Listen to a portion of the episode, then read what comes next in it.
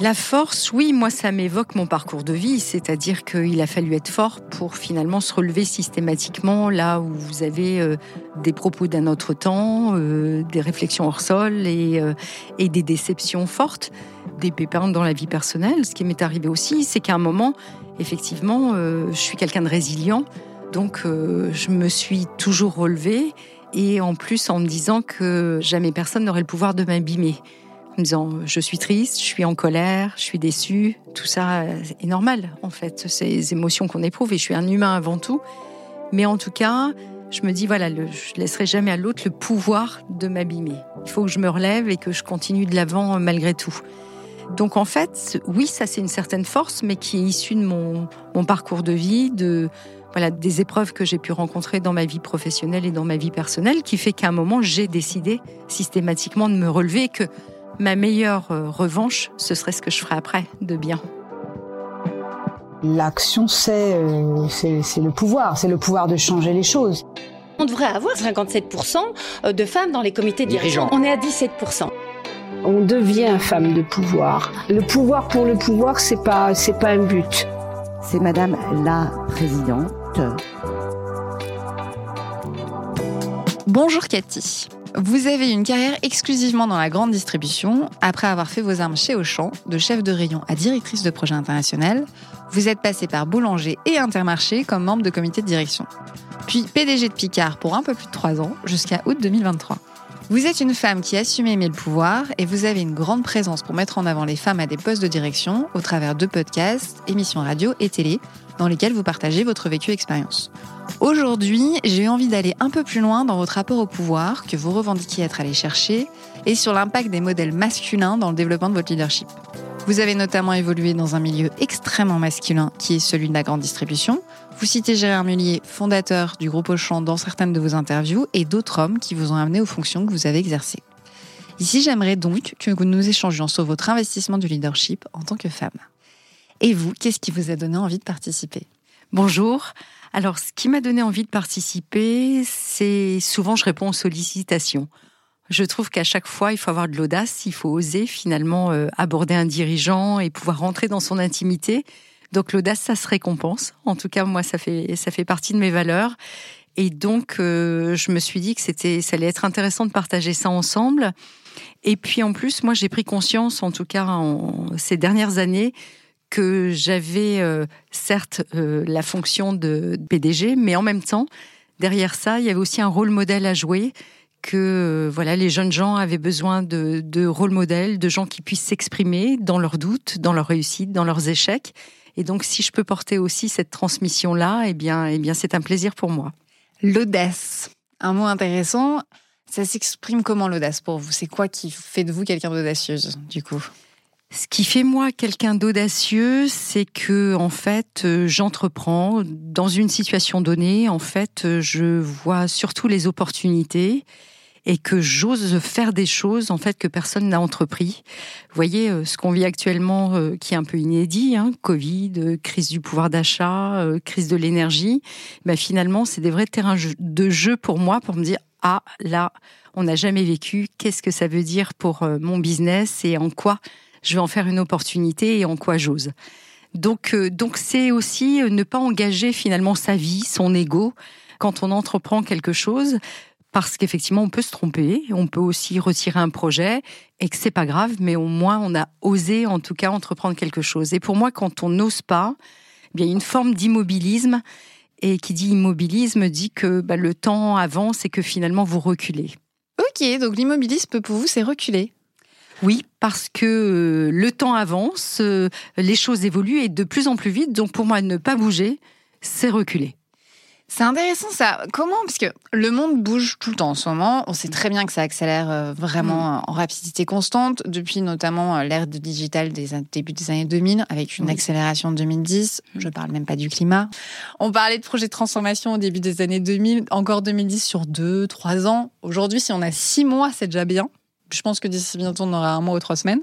En tant que dirigeante, et puis du coup, avec tout le parcours que vous avez eu, comment est-ce que vous vivez cette transformation permanente? Parce qu'il y a vraiment l'opposition justement entre rattraper le temps et voir le temps perdu, puisque quand on parle de climat, par exemple, on est un peu retard, et prendre du recul. Comment est-ce que vous vivez ça en tant que dirigeante? Ça se fait assez naturellement parce que il faut avoir là aussi euh, l'humilité de se dire euh, on vous attend sur une vision, un engagement et puis quand vous êtes dirigeante, vous euh, vous entourez finalement de gens qui sont compétents, même si vous avez fait leur poste, si vous connaissez bien finalement leur mission, il est important de leur laisser toute l'autonomie. moi, je me dis toujours effectivement la vision, la stratégie, le tempo, c'est plutôt à ma main. Mes équipes savent effectivement ce que j'attends d'elles. Mais en revanche, dans le terrain de jeu qui leur est proposé, c'est vraiment à elles finalement de proposer différents euh, scénarios pour, euh, pour déployer leur jeu. Après, c'est pas forcément évident. Est-ce qu'il y a eu des moments comme ça où vous êtes fait la réflexion de dire Ok, là, je vais trop dans le détail ou là, il faut que je laisse faire, je me rends pas compte, mais. Euh, moi, je, pense que c'est la première des conditions en fait pour réussir dans le collectif, c'est créer ce climat de confiance. C'est qu'en fait mes équipes euh, osent me dire des fois, bah là, Cathy. Euh, finalement, euh, bah, laisse-moi faire, tu vas voir, je vais te proposer quelque chose. Et là, je me dis, oh là là, je suis peut-être allée effectivement trop loin dans le territoire de l'autre. Donc, je pense qu'il faut voilà se faire confiance là-dessus. Et à partir du moment où vous êtes très clair avec les périmètres de chacun, eh bien, c'est aussi euh, leur donner la liberté de vous dire là, là, tu rentres un petit peu dans mon périmètre et, rassure-toi, je vais venir te présenter des choses, mais, mais reste là où tu es. du coup, il faut que vous ayez des gens face à vous qui osent vous dire des choses, par contre. Oui, on parlait d'audace tout à l'heure. Je pense que c'est la qualité du dirigeant, mais en tout cas, un dirigeant fait rien tout seul. Donc, en fait, pour, pour permettre cette audace, permettre euh, effectivement que, que les gens s'expriment clairement directement avec vous, il faut à tout prix ce climat de confiance. Et ça, c'est important pour moi. Vous l'avez toujours ressenti, vous, cet euh, sentiment de confiance, pas forcément en tant que directrice, du coup, mais dans votre carrière? Est-ce que c'est quelque chose sur lequel vous dites, bah, j'ai évolué dans un environnement de confiance, ou il y a des fois, justement, vous dites, euh, là non, j'étais pas en confiance? Les deux. les deux, c'est-à-dire que moi j'ai rencontré effectivement des managers qui ont créé des conditions à la confiance, voire euh, j'en ai un en tête qui, qui me proposait une promotion et que où je doutais de mes capacités en disant est-ce que je vais être à la hauteur? Et il m'a dit euh, si tu ne te fais pas confiance fais-moi confiance. Et je trouve que c'est la plus belle phrase en fait euh, que l'on médite et je m'en souviens des années après parce que euh, d'une part sur cette phrase, j'ai fait le grand saut et j'ai osé euh, finalement aller euh, sur la mission d'après. Et surtout j'ai compris finalement ce qu'était un vrai manager, c'est-à-dire que sa première des responsabilités, c'est créer les conditions de la confiance pour que finalement vos collaborateurs donnent le meilleur et osent, osent vous parler, osent entreprendre, osent se tromper et qui fait que de toute façon, quand on fait tout ça, forcément, on crée de la valeur, forcément, on avance, forcément, vous développez vos équipes. Comment ça se passe pour construire la confiance et quand elle n'y est plus? Parce qu'il y a aussi ça. C'est-à-dire, euh, est-ce que vous êtes plutôt dans le confiance a priori ou confiance par le test? Ça dépend des gens. Et après, comment est-ce qu'évolue une relation euh, selon s'il y a confiance ou pas, en fait? Je pars du principe que la confiance, elle se donne elle se donne et souvent on dit la confiance n'exclut pas le contrôle. C'est-à-dire pour moi, elle se donne quand vous avez fait le choix de travailler avec certaines personnes. Il n'y a pas à aller la tester euh, sur la confiance et tendre des petits pièges là pour vérifier que la confiance. Enfin, en tout cas, je fonctionne pas du tout comme ça. Mhm. Je, la donne euh, d'entrée. Ça fait partie du package de bienvenue, en tout cas, euh, quand, quand j'accueille mes équipes. En revanche, effectivement, ensuite, il y a des signaux qui vous confortent dans le fait que vous avez euh, mis euh, la confiance euh, voilà, dans la bonne personne ou à l'inverse qu'effectivement on n'en fait pas bon usage de votre confiance. Et j'avoue que moi, quand la confiance est rompue, c'est difficile, très difficile pour moi de la regagner. Alors ça dépend, voilà, de, de, quelle manière elle a été rompue, mais en tout cas, souvent, on arrive à une séparation quand il n'y a pas la confiance, c'est quand même très compliqué. Les signaux, vous les basez sur quoi? Les signaux, euh, c'est les choses ne sont plus dites, euh, c'est euh, c'est le mensonge commence à arriver plutôt que plutôt qu'effectivement on reconnaît une certaine erreur, on commence à chercher des faux fuyants ou effectivement à mentir. Oui, c'est ce genre de choses en fait. Euh, j'essaie de réfléchir à différents exemples, mais je pense que l'exemple le plus criant pour moi c'est ça. Et le mensonge, c'est certainement ce que je déteste le plus. On peut se tromper. Il n'y a pas de sujet. On peut ne pas être à la hauteur euh, et on peut avoir besoin de formation. Tout ça, ça s'accompagne. Mentir, pour moi, ça vient toucher aux valeurs. Et autant, voilà, je, peux accompagner beaucoup de choses, mais euh, je dirais que pour moi, les valeurs, c'est non négociable. La confiance en l'autre, euh, on dit souvent, je suis assez d'accord avec ça, que ça passe par la confiance en soi aussi. Mmh. Euh, comment est-ce que vous accompagnez les gens dans leur confiance en eux? Parce que j'entends quand même dans ce que vous dites que vous êtes, je vais me permettre, une femme de caractère, même si j'aime pas forcément l'expression, Oui, oui. mais une personne de caractère de façon générale. Je pense que vous dites clairement les choses, que vous avez certaines statures, postures, un certain parcours qui fait que bah, il faut que les gens osent aussi vous aborder, osent vous dire les choses, et osent, je vais même dire le terme, ne pas vous décevoir, parce que je pense qu'il y a la notion de déception dans la façon dont vous donnez la confiance. Comment est-ce que vous accompagnez les gens finalement à prendre cette confiance en eux, puis cette confiance en vous, cette confiance en cette capacité à vous parler aussi? Comment est-ce que vous faites ça du coup? Moi, je pense que alors l'accessibilité passe aussi par la proximité managériale. Donc, je suis quelqu'un qui euh, qui m'expose beaucoup, donne du sens, euh, euh, vais voir les différentes équipes, euh, passe aussi par de l'autodérision des fois pour justement faire en sorte de voilà de, de faire tomber peut-être le piédestal pour que les gens euh, qui m'entourent, en tout cas, osent me parler et comment je mets les gens effectivement euh, euh, en situation de confiance et de la développer cette confiance. Mais je pense que c'est euh, vite en les mettant dans l'action. Finalement, en accompagnant, en débriefant. Euh, moi, je suis quelqu'un qui a des rituels très réguliers avec mes équipes. euh, euh, voilà, des face à face pour accompagner mes équipes, pour, pour dire bah, comment tu aurais fait autrement.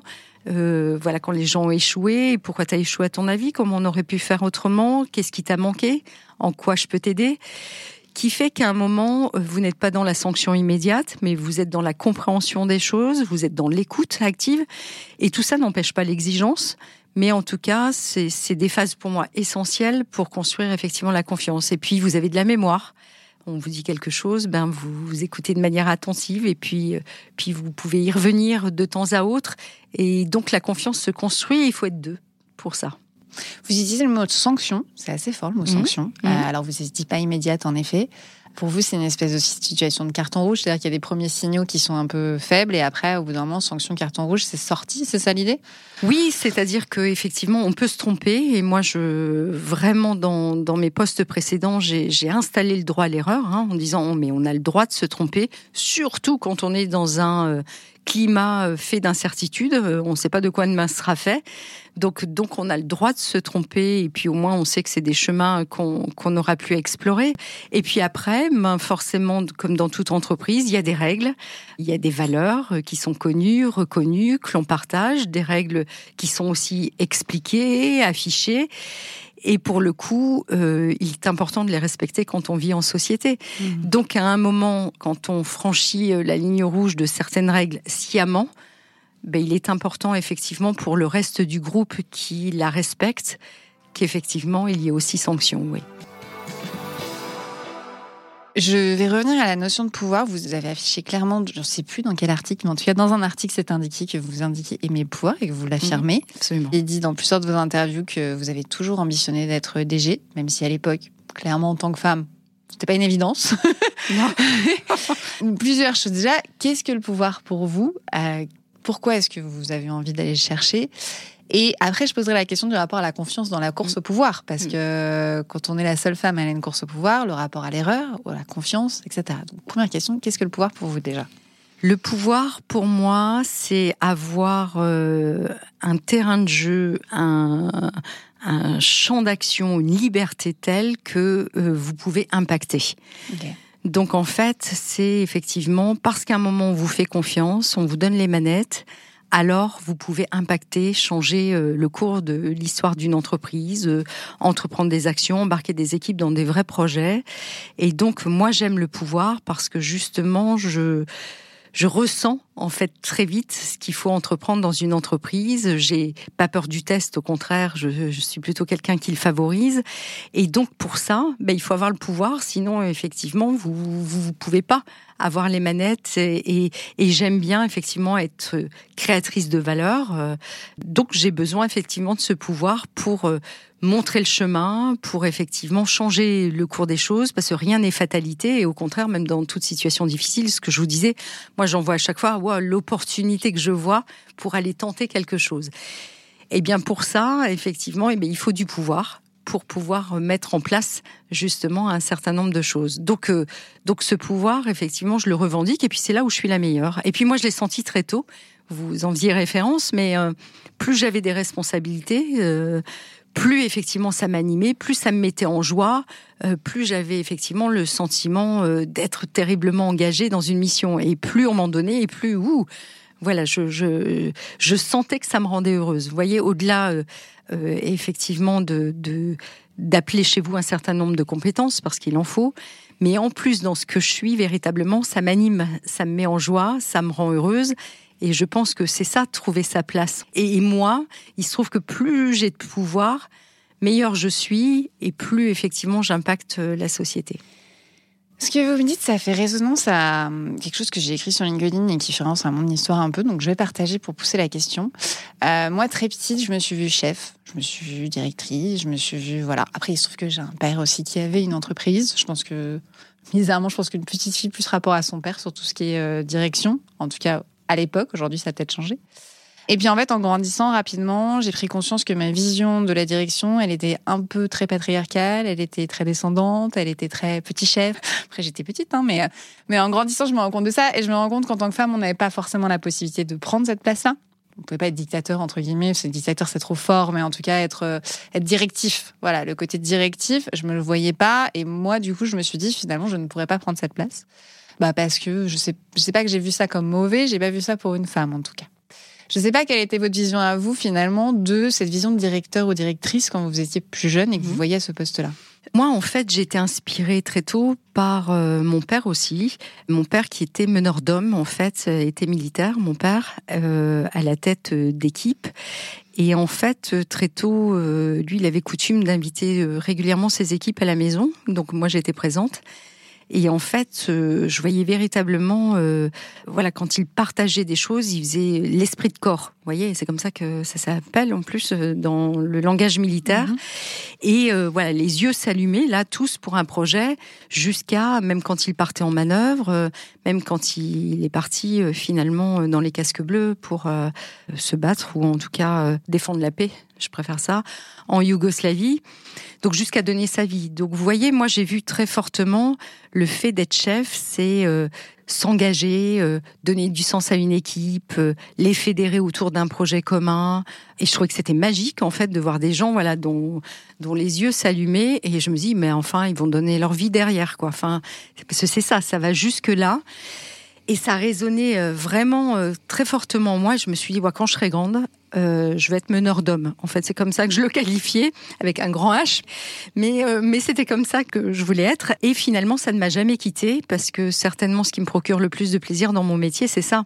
C'est euh, quand j'arrive à embarquer les équipes, à faire en sorte que voilà qu'ils comprennent le sens de, de ce qu'ils font au quotidien. C'est au service de quoi? Qu'ils ont envie de donner plus, qu'effectivement, euh, ils ont envie de suivre une aventure, d'en faire partie, d'en être. Oh, alors là, je me dis, waouh, j'ai réussi quelque chose. Et donc, moi, non, je me suis jamais posé la question en me disant, ah oui, mais c'est un peu directif et en tant que femme. Parce qu'en fait, j'y ai pas tant mis un genre, j'y ai mis ce que j'étais en me disant euh, ben finalement on peut on peut le faire de différentes manières euh, ce poste de, de, chef de dirigeant et moi je le fais avec mon histoire c'est-à-dire euh, voilà moi mon père euh, menait ses gars mais pour le coup, il partageait une vraie convivialité avec eux avant, une vraie confiance avant. Il les emmenait à la maison. Euh, donc en fait, c'est un peu comme ça que j'exerce mon management aussi, c'est-à-dire le sens est donné, les règles sont connues, il y a de vraies valeurs. Moi, je suis plus un manager à la Bravehearts. Là, vous savez, je mets mes peintures de guerre et puis, euh, waouh, je suis devant et puis on y va tous ensemble, plutôt qu'être le général sur la colline qui observe de loin comment c'est en train effectivement de matcher entre les deux équipes. Donc en fait, euh, il y a une certaine exemplarité, je pense aussi euh, chez moi, et j'ai toujours aimé voilà faire corps avec une équipe. Et puis je suis une femme d'engagement, donc c'est vraiment ce qui m'anime. Enfin moi, je voilà, je me souviens plus du chiffre d'affaires que j'ai fait euh, tel jour, telle année, mais je me souviens des gens qui m'ont accompagné, je me souviens de ceux que j'ai développés. je me souviens de ceux qui m'ont suivi, je voilà et, et ça véritablement c'est quelque chose de fort pour moi. Vous avez dit quelque chose de très fort sur le rapport à la vie et à la mort. Dans l'armée notamment, il y a ce rapport-là. J'ai aussi travaillé pour le ministère des Armées. J'ai pu voir quand même que le ministère des Armées, il y avait une culture à l'accompagnement du changement qui est très forte parce qu'en fait, il y a un rapport frontal derrière à la vie et à la mort qui est qui est réel. Mhm.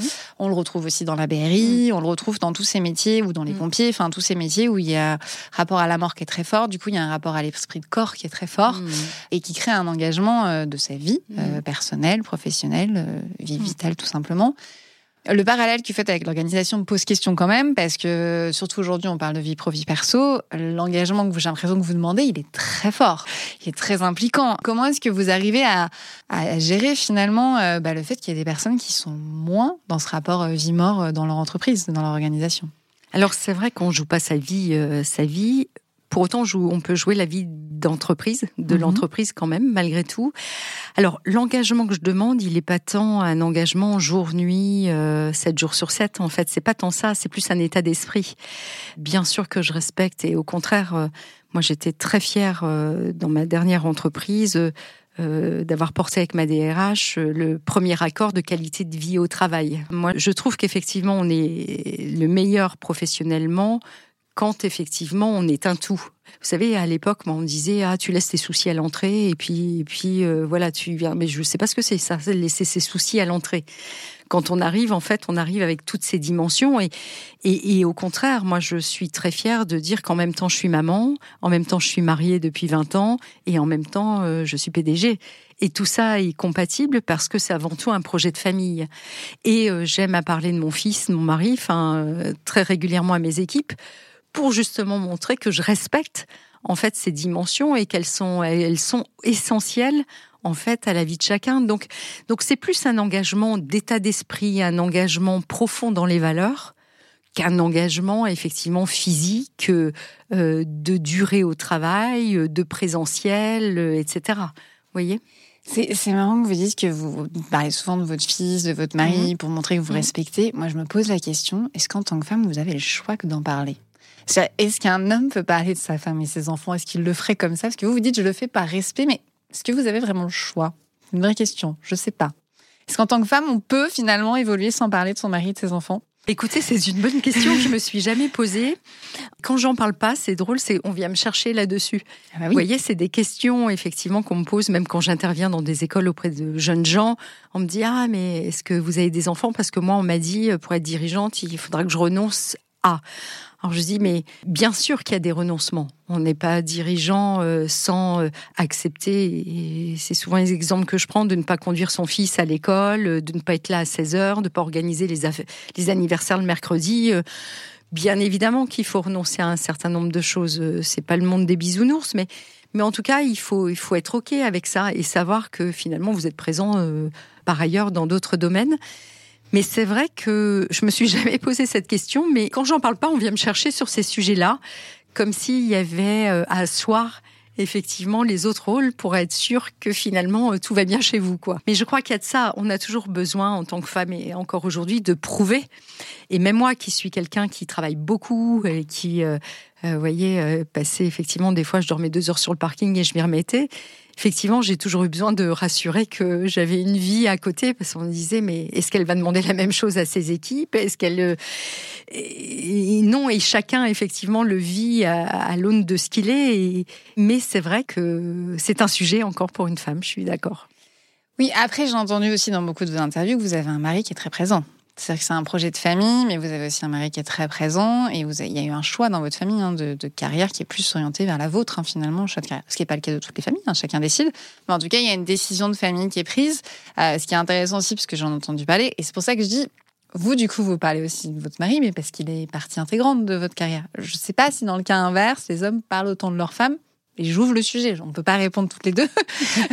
du coup, je trouvais ça intéressant que vous en parliez, que vous le mettiez en avant. Euh, et puis c'est très bien en plus dans l'absolu hein, pour sa personne. Justement, ce, ce point-là que vous abordez sur le fait que est-ce que vous avez demandé pareil avec vos équipes? Moi, j'ai rencontré beaucoup de femmes dans ma carrière qui sont arrivées à des postes de direction qui ont dû sacrifier mariage et enfants. Enfin, ça arrive très Mhm. souvent. Bien Euh, sûr. Pour les femmes qui ont plus de 50 ans, les femmes qui ont 40 ans aujourd'hui, c'est un peu différent. Et qui, du coup, ne pouvaient pas comprendre que bah, les trentenaires qu'elles avaient dans leurs équipes voulaient prendre du temps pour leurs enfants, voulaient réorganiser leur euh, temps. Alors, je sais pas ce qu'il y en est pour les hommes qui aujourd'hui le veulent encore. C'était pas évident, ce qu'on peut comprendre quand on sacrifie. Vous, vous avez pas du tout sacrifié dans ce que vous dites. Par contre, vous avez mis beaucoup de votre énergie, beaucoup de votre temps, beaucoup de votre, votre enthousiasme, en tout cas, sur, sur votre poste. Comment vous vivez, du coup, voilà, cet investissement qui n'est pas aussi grand, j'imagine, des personnes de votre équipe ou de vos équipes quand vous étiez à d'autres postes. Hein. Alors, il est vrai que je n'ai sacrifié ni mari ni enfant, mais quand même j'ai fait des renoncements. Hein, ça c'est important parce qu'effectivement, comme je vous disais, j'ai pas, pas toujours été présente. voilà, les réunions parents prof ou je sais quoi. Enfin, je, euh, voilà, j'en ai fait très peu. Enfin, c'est, je suis jamais allée accompagner une sortie pédagogique, euh, voilà, une classe. Donc, donc des renoncements. Il faut être conscient qu'à ces postes-là, il faut en faire. Euh, vous pouvez pas tout faire, mais ce qui est important, c'est que effectivement, il faut être ok avec ça, c'est-à-dire pas culpabiliser. Si vous commencez à culpabiliser ou ces choses-là vous manquent, alors c'est que c'est pas le bon métier pour vous. Ce que je vous disais tout à l'heure, c'est que le métier qui nous convient le mieux, c'est celui qui nous met en joie quand même, qui, développe une part de plaisir euh, important euh, et, où l'effort est minime. Sinon, effectivement, c'est cruel la vie, quoi. Donc en fait, euh, c'est vraiment important d'être très transparent avec ça parce que moi aussi, j'ai rencontré certaines femmes qui me disaient ah je comprends pas, je suis pas encore numéro un, etc.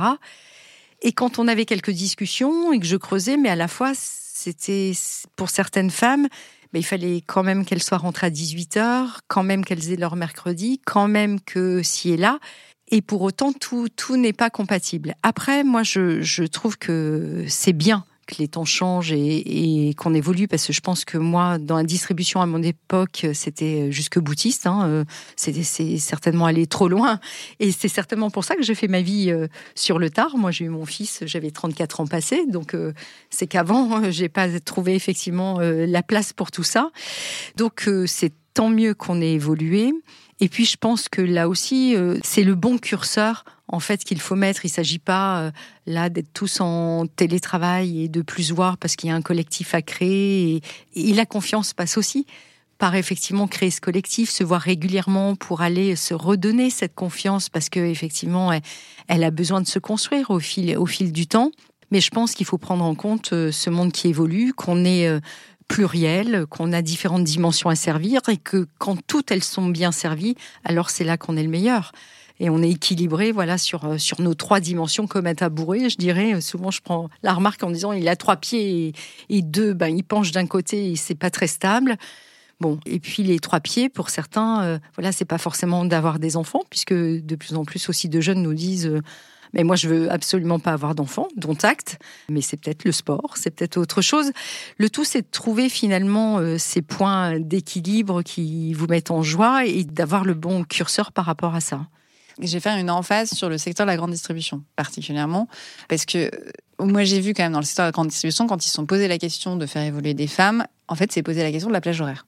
C'est vraiment euh, ce qui est revenu au plus fort, la notion de plage horaire qui est très grande dans la grande mhm. distribution, qui donne en plus une habitude de, ça. Et je crois qu'il y a une habitude aussi du temps passé pour évoluer. C'est-à-dire que le temps passé aussi et l'implication du temps a une importance sur l'évolution euh, vers des postes de direction. Alors, ce qui est intéressant, c'est que dans d'autres secteurs, moi, j'ai plein de femmes, même dans ces interviews, qui disent que bah, justement, parce qu'elles ont enfin un poste de direction, elles peuvent organiser leur vie et voir leurs enfants. C'est justement l'inverse, c'est ce qu'elles disent. Du coup, je suis maître de mon emploi du temps. Je peux me permettre de partir à 18 heures. Euh, je peux, voilà. Donc finalement, c'est le poste de direction qui leur permet de réussir à organiser cette vie. Et vous, dans ce que vous dites là, c'est finalement dans la grande distribution, c'est aujourd'hui pas encore compatible. Oui, parce qu'en fait, euh, la grande distribution, c'est des magasins qui fonctionnent 7 jours sur 7. Euh, si vous prenez les hypermarchés, ça fonctionne 24 heures sur 24. Et donc, quand vous êtes sur des fonctions plus opérationnelles, eh bien, c'est des métiers très prenants qui demandent un investissement. Vous n'êtes pas à l'abri d'un voilà d'un feu, un départ de feu en boulangerie et être appelé à minuit et demi et devoir effectivement prendre une décision à ce moment-là. Moi, je trouvais du fait, euh, voilà, le sujet extrêmement passionnant parce que ça vit. Euh, vous avez, voilà, des tas de métiers à accompagner. Après, je peux comprendre qu'effectivement, tout le monde n'est pas fait euh, pour ce secteur d'activité, mais, et c'est vrai que moi, en tant que PDG, je bosse pas non plus 7 jours sur 7, 24 heures sur 24. Mais pour autant, euh, quand je suis au repos, je sais que j'ai mes magasins ouverts et donc euh, je suis euh, assez vigilante et je sais que je suis joignable. En tout cas, c'est ça qui est important. Et puis effectivement, la semaine entre Noël et Nouvel An, je l'ai jamais eu en vacances cette semaine-là parce que c'est le rush dans les magasins, dans la distribution alimentaire. On joue effectivement une grosse part de notre activité. Mais en fait, ça m'a jamais pesé parce qu'on y vit quelque chose de formidable. Toutes les équipes sont sur le terrain, on bat des records de chiffre d'affaires, euh, on partage des euh, voilà de la convivialité. Euh. Donc c'était des moments finalement assez assez magiques, assez fous, assez dingues et presque voilà je des fois je me dis ah je le vis plus de la même manière parce que j'en suis le dirigeant mais mais c'était véritablement voilà de belles périodes donc mais c'est vrai que ce métier de distribution et surtout sur les aspects opérationnels est un métier très prenant.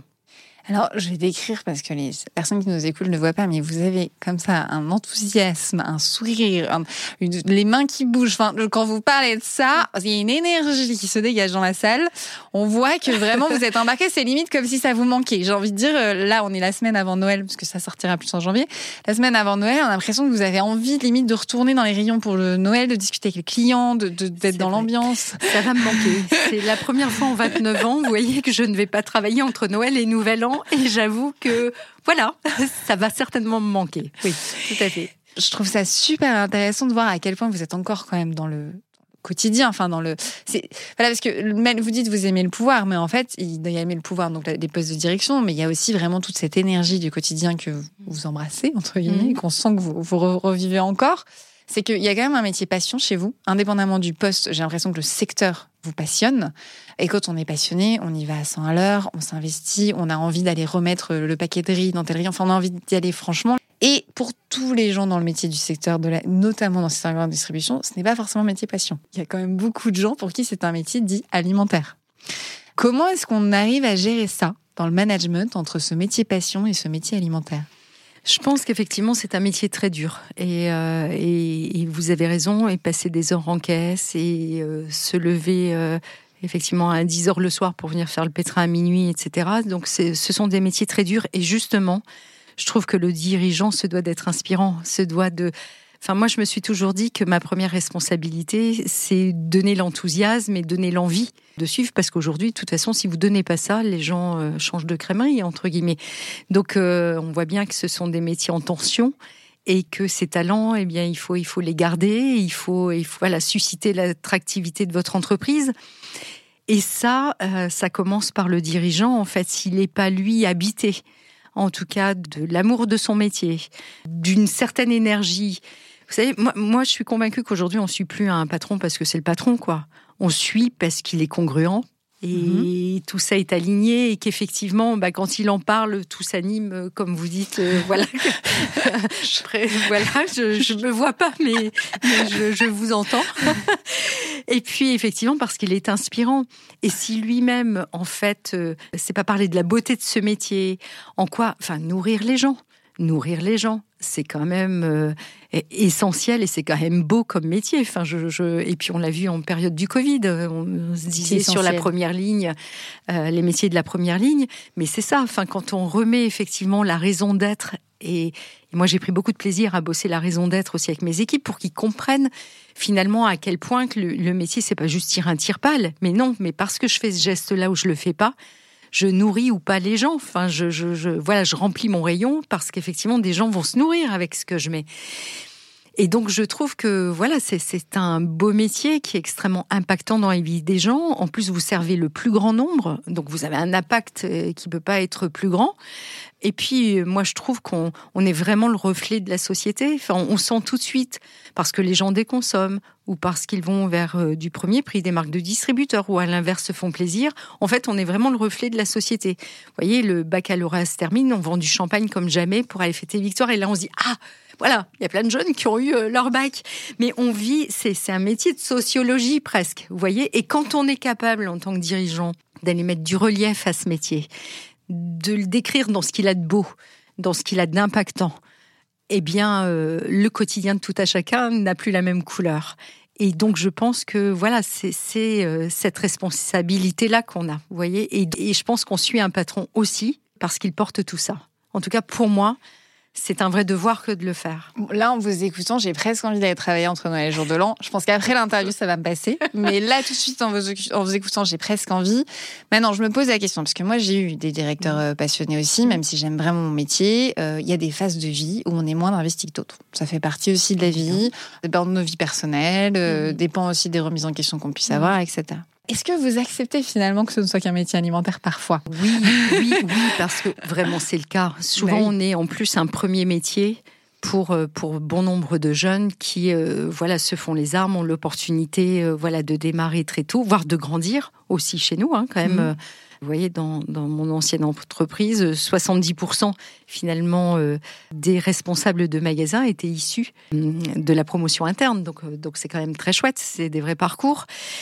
Et bien sûr qu'on le comprend. Et je pense que du fait, là, notre responsabilité, c'est d'aller développer l'employabilité. C'est de se dire, on va faire qu'un bout de chemin ensemble, mais on trouve le sens, en tout cas, moi, je trouve le sens dans du fait de se dire comment on arme ce jeune-là, qu'est-ce qu'on lui fait découvrir qui fait que demain, finalement, euh, il sera plus armé pour le poste d'après. Et je pense que avant, c'était comment je le garde à tout prix pour moi. Et aujourd'hui, euh, on ne garde plus les gens 20 ans, 30 ans comme on a pu le faire euh, par le passé. Donc ça, c'est une réalité. Donc soit on s'y oppose et on perd tout, soit à l'inverse, on se dit, ben ok, ce sera qu'un bout de chemin, deux ans, trois ans, parce qu'on est un job alimentaire, parce qu'on est un premier job. Mais dans ce cas, qu'est-ce qu'on fait pour qu'effectivement cette personne n'oublie jamais cette première expérience qu'elle a partagée avec vous? Et donc, euh, comment on développe l'employabilité via les formations, via les petites responsabilités? Et moi, je trouve que déjà, rien que marquer l'esprit de quelqu'un qui aura passé trois ans avec nous, bah finalement, c'est déjà une petite victoire. C'est vrai qu'on peut pas tout le temps embarquer tout le Non. monde. Hein. Accepter aussi qu'il y a des gens qui le sont de mode alimentaire. Il faut juste pas qu'après qu'il y ait des opposants. C'est une autre histoire. C'est une autre histoire. Mais euh, voilà, comment vous gérez d'ailleurs l'opposition? Parce qu'il y en a, s'il n'y a pas forcément de grève dans vos passés. Non, non, non, non, non, non, non, non. Moi, j'en ai connu en revanche euh, par le passé, hein, euh, des grèves euh, chez Auchan notamment. Euh, il y a de ça quelques années. On le vit pas bien. Euh, moi, je peux vous dire que voilà, j'avais 30 ans et j'étais chef de secteur caisse et je voyais mes hôtesses se lever pour aller faire grève. On le vit pas bien. On sent qu'à un moment, euh, il y, a- rupture, en tout cas, euh, d'une relation. Ça a été très dur. Enfin, moi, je m'en souviendrai euh, vraiment toute ma vie. Et derrière, ce qui a été dur de se dire, c'est que finalement, ça reste les mêmes équipes et on ne doit pas discriminer ceux qui ont fait grève de ceux qui n'ont pas fait grève. Et moi, je me souviens avoir reçu après tous, et notamment les grévistes, pour comprendre pourquoi, à ce moment-là, ils s'étaient levés et euh, avaient laissé leur outil de travail pour aller faire grève. Eh bien, je peux vous dire que j'ai gagné euh, un temps précieux, en tout cas, et puis c'était une nouvelle mission que je prenais. Je venais d'arriver euh, dans ce poste-là, donc, donc euh, voilà. C'est un poste de directrice de magasin du coup? Non, celui-là était un poste de chef de secteur caisse. Ok, ça marche. Donc, euh, et je venais de prendre ce poste. J'étais à la tête de 300 hôtesses de caisse quand même. hein, D'accord. donc, euh, gros, gros magasin. Ce qui est intéressant, c'est très vite rétablir le dialogue et puis écouter. Qu'est-ce qui, à un moment, a été moteur pour que la relation euh, se casse à ce moment-là? Et moi, ça m'a fait comprendre un tas de choses et puis euh, repartir effectivement euh, de l'avant, gagner du temps et repartir euh, de l'avant avec, avec les équipes. Donc voilà, après, vous dire qu'effectivement sur mon dernier poste de dirigeant, est-ce que j'ai fait l'unanimité? Sûrement pas. Sûrement pas. Quand on est à la tête d'un plan de transformation, quand on est comme moi dans une énergie dingue, qu'on met les gens en mouvement, donc on leur demande effectivement de, de se mettre en mouvement au service de l'entreprise, bah vous avez un tiers de personnes dont les yeux s'allument, qui vous suivent, qui disent Ah, je veux en être, il va se passer un truc de merveilleux. Vous avez un tiers qui disent ah ben il est urgent d'attendre entre ce qu'elle dit et ce qu'elle va faire. On va regarder. Et là vous arrivez très vite à convaincre avec les premiers résultats, les premières actions. Et puis vous avez un tiers euh, qui dit euh, définitivement non. J'étais bien dans mon confort d'avant. Là Ils il faut se droit. bouger, il faut voir les choses autrement. Et donc là ils ont le droit. Après, je pense qu'il y en a qui devraient aussi prendre la responsabilité de se dire donc c'est pas pour moi, donc je m'en vais. Vous voyez, moi, je me souviens euh, dans mon dernier poste d'avoir dit mais si le digital est un vrai relais de croissance euh, pour l'entreprise, parce que c'est les parcours de course des clients d'aujourd'hui, et pas faire de digital, c'est quand même dire non à un gros pourcentage du marché. Et des, gens dans mes équipes, ils me disaient non mais moi je crois pas du tout au digital euh, quand moi je portais la transformation digitale. Donc à un moment, quand on est dans une telle divergence de vues et que le dirigeant en porte une, eh bien euh, partir, c'est aussi un vrai choix. Comme moi j'ai pu le faire euh, à d'autres moments, vous voyez. Partir est un vrai choix. S'opposer n'est sûrement pas le bon choix.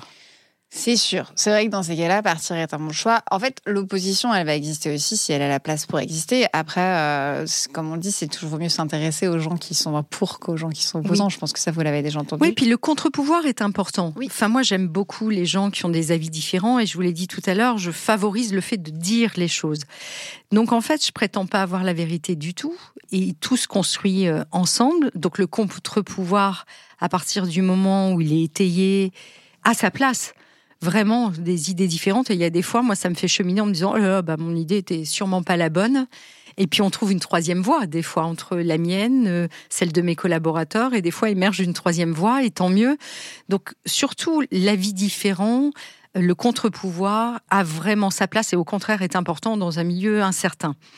Mais c'est en revanche l'opposition forte, la volonté de ne pas faire alors que les tests ont prouvé que, et qu'on était d'accord. Si les indicateurs de mesure montraient que le projet pouvait se faire, alors on y va tous, on est bien d'accord avec ça. Et puis, il y en a qui jouent contre. Là, c'est un sujet. Jouer contre est un sujet. Avoir une, un avis différent, être contre-pouvoir, c'est vraiment euh, bienvenu dans l'entreprise. J'ai l'impression que vous vivez pas très bien le jouer contre, le contre-pouvoir. Le contre-pouvoir, moi j'aime beaucoup. Enfin, mes équipes, j'ai favorisé ça sur le fait qu'elles puissent proposer d'autres idées, etc. Et, c'est pour ça qu'il y a de la confiance, pour qu'elles osent à un moment dire tiens, je verrai peut-être les choses autrement, ou tiens, je t'interpelle là-dessus, est-ce que tu crois que? Donc moi, ça, c'est plutôt extrêmement bienvenu. En revanche, ce qui n'est pas bienvenu, c'est effectivement euh, voilà la, volonté de nuire aux dirigeants ou à l'entreprise d'ailleurs, ou à ses équipes. Euh, sous prétexte que ma certitude personnelle est celle-ci. Non, ça, ça n'a pas lieu d'être. Ok, comment est-ce que vous gérez ça du coup? Bah, écoutez, euh, moi, il m'est arrivé effectivement de me séparer de certains membres de mes équipes, effectivement, à tout niveau euh, de l'entreprise, quand à un moment la divergence est trop forte et nuit à l'entreprise. Donc, donc ça, c'est des choses qui arrivent. Quand quelqu'un part dans une entreprise, ça a une incidence sur l'ensemble des gens. C'est-à-dire qu'on sait très bien que les gens qui étaient engagés avec cette personne-là, bah, s'il y a un départ un peu brutal, ils vont pas forcément le prendre. Il y a tout un accompagnement à faire sur les départs. Quand vous rompez finalement une relation professionnelle avec mmh. quelqu'un, comment vous accompagnez ce départ? Bien, en fait, elle, s'explique. Tout s'explique toujours. Donc, en fait, ce qui est important, c'est le pire, c'est la non-information, non-communication. Vous voyez, et moi, je communique beaucoup, beaucoup, beaucoup sur tout. Et c'est marrant parce que des fois, je, quand j'en échange avec des pères, on me dit ah mais tu te justifies en permanence, t'as pas à le faire en tant que dirigeant. Mais moi, j'ai pas le sentiment de me justifier. J'ai le sentiment de donner du sens et d'expliquer. Et je pense que le fait d'expliquer, le fait euh, d'être authentique, laisse savoir aux gens qu'effectivement, pourquoi, au nom de quelle logique vous avez pris cette décision. Après, c'est pas la logique de tout le monde, mais en tout cas, ça répond à une logique qui n'est pas une logique personnelle vue de ma fenêtre, mais qui est effectivement toujours dictée par les intérêts de l'entreprise. Où est-ce que vous mettez la différence entre justification et explication? Ben, en fait, donner du sens et une explication, c'est euh, expliquer au regard d'un contexte euh, ce que, euh, voilà, la décision que vous avez prise, le projet que vous allez mettre en place, etc. Une justification, ce serait en réponse effectivement à une opposition. Vous dites, eh, mais non, je t'explique, si j'ai fait ça, c'est parce que. Donc en fait, c'est plutôt une, voilà, une réponse à une opposition que, que, que vous amenez.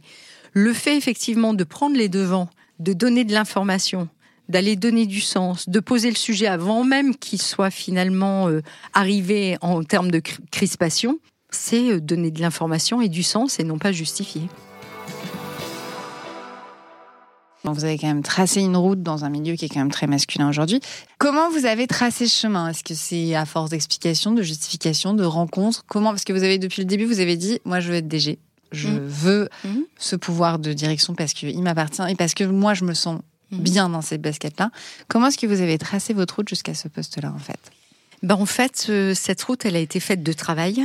Euh, moi, je me suis toujours dit que pour être légitime sur un poste, il fallait déjà que je sois compétente. Donc, euh, et, systématiquement, j'ai eu l'honnêteté de dire, il manque quoi pour le poste d'après, d'aller le chercher et d'aller travailler.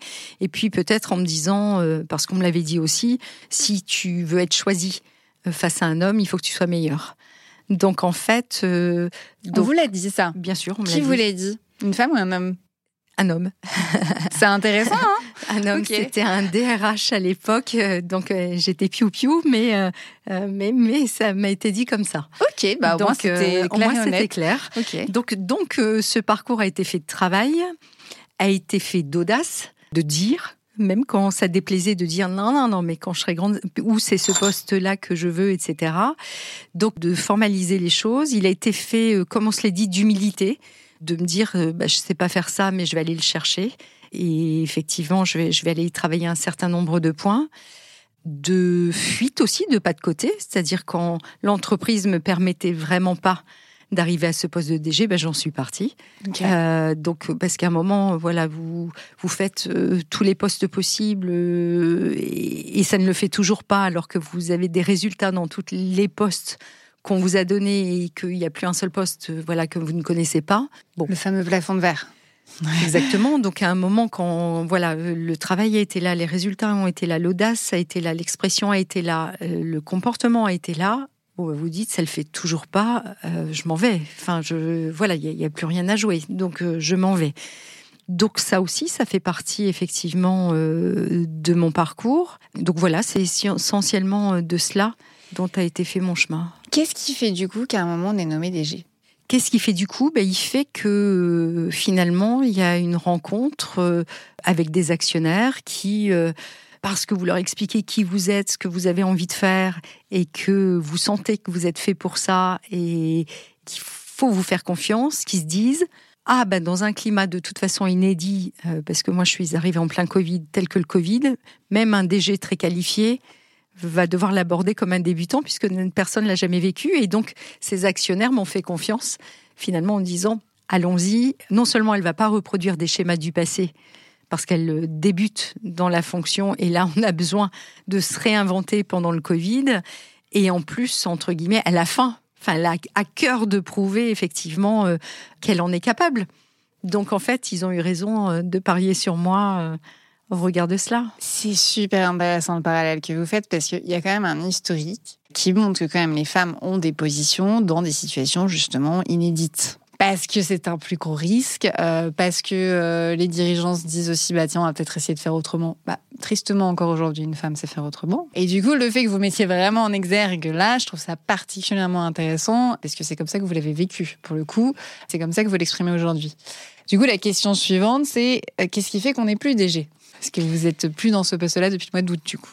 Alors, on n'est plus en fonction de DG, en tout cas, euh, moi, euh, c'est mon cas actuellement, parce qu'effectivement, bah, vous avez des actionnaires dans une entreprise, et puis à un moment, euh, parce qu'on est sur la fin d'un cycle, voilà, il y, y, a, des visions qui ne se rencontrent plus, qui ne se retrouvent plus sur la destinée de l'entreprise, et donc à un moment, la responsabilité, là aussi, c'est de se quitter. Très bien. Non, mais ça, je pose la question parce que je trouve que c'est aussi important de le dire, mm. bah, qu'un poste de DG, ça se prend, ça se quitte. Euh, ça fait partie de rencontres, ça fait partie de projets. Parce que c'est ça aussi qui est important, c'est que c'est pas plus une question de genre ou de personne. C'est juste qu'il y a un projet à l'entreprise auquel on adhère et un projet auquel on adhère plus. Ça. Et après, il y a un cycle de changement aussi qui est assez naturel. C'est ça dans votre posture, dans votre façon de faire. Et mm. j'ai un peu honte de dire ça, mais j'ai l'impression que vous allez vraiment en force, que vous allez chercher les choses, que vous allez, enfin, vraiment, même vous êtes avec votre poing, c'est pour ça quand mm. vous parlez. Mm. Force, qui est un attribut masculin en général. C'est pour ça que j'ai un peu honte. Déjà, le mot force, ça vous évoque quoi? Parce que la force, oui, moi ça m'évoque mon parcours de vie, c'est-à-dire qu'il a fallu être fort pour finalement se relever systématiquement là où vous avez euh, des propos d'un autre temps, euh, des réflexions hors sol et, euh, et, des déceptions fortes, des pépins dans la vie personnelle. Ce qui m'est arrivé aussi, c'est qu'à un moment, effectivement, je suis quelqu'un de résilient, donc je me suis toujours relevée et en plus en me disant que jamais personne n'aurait le pouvoir de m'abîmer en me disant je suis triste, je suis en colère, je suis déçue. Tout ça est normal en fait, ces émotions qu'on éprouve et je suis un humain avant tout. Mais en tout cas, je me dis voilà, je je laisserai jamais à l'autre le pouvoir de m'abîmer. Il faut que je me relève et que je continue de l'avant malgré tout. Donc en fait, oui, ça c'est une certaine force, mais qui est issue de mon, mon parcours de vie, de voilà des épreuves que j'ai pu rencontrer dans ma vie professionnelle et dans ma vie personnelle, qui fait qu'à un moment j'ai décidé systématiquement de me relever que ma meilleure euh, revanche, ce serait ce que je ferais après, de bien. Non, mais c'est intéressant comme image. Mm. Derrière cette force, moi, du coup, j'entends un peu de souffrance. Parce que vous parlez de tomber, parce que vous parlez de déménagement. Parce... Comment est-ce qu'on la transforme, cette souffrance? Je, mmh. je vois le point en l'air. Euh, mmh. Il y a vraiment cette notion de mmh. j'avance, il y a un mur, je le casse, il y a un mur, je le casse. Bon, il est trop fort, je vais tourner. A un moment, on va pas trop se faire mal non plus. Euh, mais en tout cas, euh, face à des murs, vous y allez. C'est vraiment. Oui, c'est l'histoire, c'est l'histoire de ma vie. Enfin, je me suis construite finalement comme ça. Puis même petite, enfin, quand on déménageait tous les deux ans et demi, trois ans, il fallait être fort pour à chaque fois se dire ah ben c'est une nouvelle école, je dois me faire de nouveaux copains. J'arrive là en inconnu et hop, c'est reparti. Donc euh, oui, c'était d'abord donné pour s'intégrer systématiquement. Donc en fait, euh, il a fallu être fort euh, systématiquement. Donc oui, ça fait partie de ma vie et comment je me suis construite. Quand vous évoquez effectivement la souffrance, c'est une réalité parce que moi je l'ai vécu comme ça. J'ai dû à chaque fois prouver démontrer systématiquement. Donc à ce moment-là, je l'ai vécu effectivement comme une certaine injustice ou une certaine souffrance parce que je sentais que j'étais faite pour. Et puis finalement, avec le recul, enfin une fois que j'étais PDG, presque ce chemin, je le voyais autrement, plus tant comme un chemin de souffrance, mais comme un chemin d'expertise où je me suis dit ah heureusement que je sais faire tout ça. Euh, finalement, parce que ça m'aide à avoir une vision euh, très large finalement euh, du métier, de pouvoir accompagner mes équipes sur chacun de leurs métiers parce que je l'ai eu fait par le passé. Et je pense que ça m'a fait gagner un temps fou et aussi, euh, oui, en rapidité, mais en création de valeur aussi parce que tous ces métiers, je les connais. Donc je sais les accompagner, je sais détecter effectivement quand euh, ça va moins bien ou quand il y a besoin d'un certain nombre de choses. Donc, donc d'un parcours que j'ai vécu tant que j'étais pas arrivée finalement à mon objectif, je l'ai vécu comme de la souffrance finalement, une fois que j'étais PDG, je l'ai presque vécu comme quelque chose de salutaire en me disant oh, mais je suis très contente d'avoir fait tout ça parce que là, je me sens euh, équipée armée pour l'aventure, très à l'aise et je vis très très bien mon métier de dirigeante et peut-être que si j'avais fait euh, la moitié de ce parcours seulement, je serais un dirigeant en difficulté aujourd'hui. Non, mais du coup, c'est bien de le remettre dedans. Juste, la souffrance, c'est compliqué. C'est pour ça que j'en parle aussi. C'est qu'en fait, ça a accepté un moment qu'on a été finalement victime d'une injustice et qu'est-ce qu'on a envie d'en faire? Parce que c'est surtout ça, en fait. Déjà, d'accepter la position de victime, elle n'est pas du tout évidente. Et après, qu'est-ce qu'on veut en faire? Je sais pas si ça vous parle, parce que je vous vois bouger la tête. Mais... Oui, oui, si, parce que moi, je, je, n'aime pas cette position de victime et je ne me suis jamais victimisée, euh, quelle que soit l'injustice mm. dont j'ai été l'objet. Parce que quand même, euh, j'ai vécu beaucoup d'injustices. Mais en fait, systématiquement, ça a provoqué ben, toutes les émotions que peuvent provoquer l'injustice, hein, la tristesse, la colère. Euh. Mais en fait, moi, de cette énergie, plutôt que d'en faire quelque chose de négatif derrière, je me dis, c'est pas grave, le coup d'après, je vais prouver en tout cas aux gens qui n'ont pas cru en moi ou qui m'ont fait ce type de vacherie ou ces crocs en jambes, que ce que je vais faire après va être ma meilleure revanche. En fait, il n'y a pas ce côté revanchard. Je regarde jamais dans le rétroviseur. Moi, je regarde plutôt euh, devant. Et ce que je fais après est systématiquement euh, fait la leçon, je pense, à ceux qui n'y ont pas cru ou, avant. Et c'est comme ça qu'effectivement, moi, je construis mon chemin. C'est marrant, ça me rappelle une anecdote. Quand j'étais euh, étudiante ou entre les deux, j'étais serveuse dans un, dans un hôtel. Du coup, il y avait beaucoup d'hommes d'affaires. Et il y en avait qui me parlaient très mal, qui me faisaient des réflexions déplacées, qui, enfin, vraiment, les serveuses, c'est vraiment, euh, vraiment les personnes, enfin, avec les femmes de chambre, parce que j'ai aussi été femme de chambre, c'est vraiment les métiers où, en mm. tant que femme, on a vraiment des, réflexions plus que mm. déplacées. Et il y a des fois, je leur servais, euh, donc j'étais face à des dirigeants ou des gens, en tout cas, qui se mm. disaient de l'importance en costard-cravate. Et je me disais dans ma tête, un jour, je serai ton supérieur. Mais c'est bête. Alors, ça n'avait aucun sens et ça m'est égal, en fait, dans l'avenir que je sois ou je le sois pas. Mais j'avais besoin à ce moment-là de le penser. Non, mais c'est pour avancer, pour me dire en fait c'est pas grave, ce pic-là, je ne peux rien en faire. Mmh. mais dans ma tête, je me dis que bah c'est pas grave, il me sous-estime. C'était ça l'idée. Mais c'est exactement ce que je partage. Et effectivement, moi, je n'ai jamais rappelé des personnes qui m'ont fait du mal par le passé, en fait, je me suis toujours dit, c'est pas grave, tu me verras dans les médias, tu me verras je sais pas où, mais tu me verras toi mes nouvelles d'une manière ou d'une autre, sans pour autant rappeler et dire, et toc, t'as vu euh, ce que je suis devenue? Je, je suis pas revancharde comme cela. Au contraire, cette énergie, je la mets moi au profit de ma réussite d'après. Je me dis, et c'est ma réussite qui parlera pour moi. Et je me suis toujours dit, le meilleur reste à venir, le meilleur reste à venir, et ce sera ma meilleure preuve que je pense qu'en fait, le positif attire le positif et le négatif attire le négatif. Donc, à ressasser voilà des choses négatives, vous restez euh, dans une situation en fait négative. Et moi, je me suis toujours dit cette énergie, euh, j'ai le droit de pas être bien, j'ai le droit de pleurer, j'ai le droit d'être en colère, euh, j'ai le droit de dire que là j'ai souffert. Ça doit durer un temps et après on repart sur autre chose. Et, et on en fait quelque chose de encore plus fort pour avancer. Et cette énergie, vous êtes toujours dedans aujourd'hui? Parce que j'avoue, moi, j'en avais besoin pour pousser. Aujourd'hui, j'avoue, quand les gens font ce genre de réflexion, je dis Ok, je passe à autre chose. J'ai moins, ça me donne moins. Il n'y a que ça me l'a donné à l'époque. Aujourd'hui, un peu moins. Je sais pas. Vous êtes toujours dans cette énergie aujourd'hui quand vous croisez ce genre d'individu? Toujours. Je suis toujours dans cette énergie du combattant. Très bien. Je, oui, oui, et, oui, et je suis toujours dans cette énergie du combattant. Je vous confirme. Et ça vous fait du bien, du coup? Oui, parce que je pense qu'effectivement, c'est aussi mes moteurs, euh, ce qui me fait avancer, de me dire. Euh, quel sera le défi d'après qui va, qui va montrer qu'il euh, va se passer des choses peut-être encore plus fortes, encore différentes c'est vrai que c'est mon chemin de vie d'aller euh, chercher systématiquement euh, la quête d'après. Enfin, ce que je disais, chef de rayon, je disais, ah, je serai grande, je serai directrice, et puis DG, et puis là, je me dis, ah, ça va être quoi mon défi de demain? Voilà, j'ai une vraie croyance au fait que, voilà, je vais à chaque fois réaliser quelque chose de plus grand derrière, alors de plus grand pour moi, mais je suis animée de ça, et c'est peut-être ce qu'on appelle l'ambition, en fait. Je vais aller vers mes dernières questions. Si vous aviez dû vous donner un conseil avant de devenir PDG, qu'est-ce que ça aurait été? Pour moi, en tout cas, le conseil que je me donne régulièrement, c'est peut-être de ne pas m'oublier et de voilà, me laisser un temps pour moi, de prendre soin de moi parce que c'est ce que je sais pas trop bien faire, en tout cas.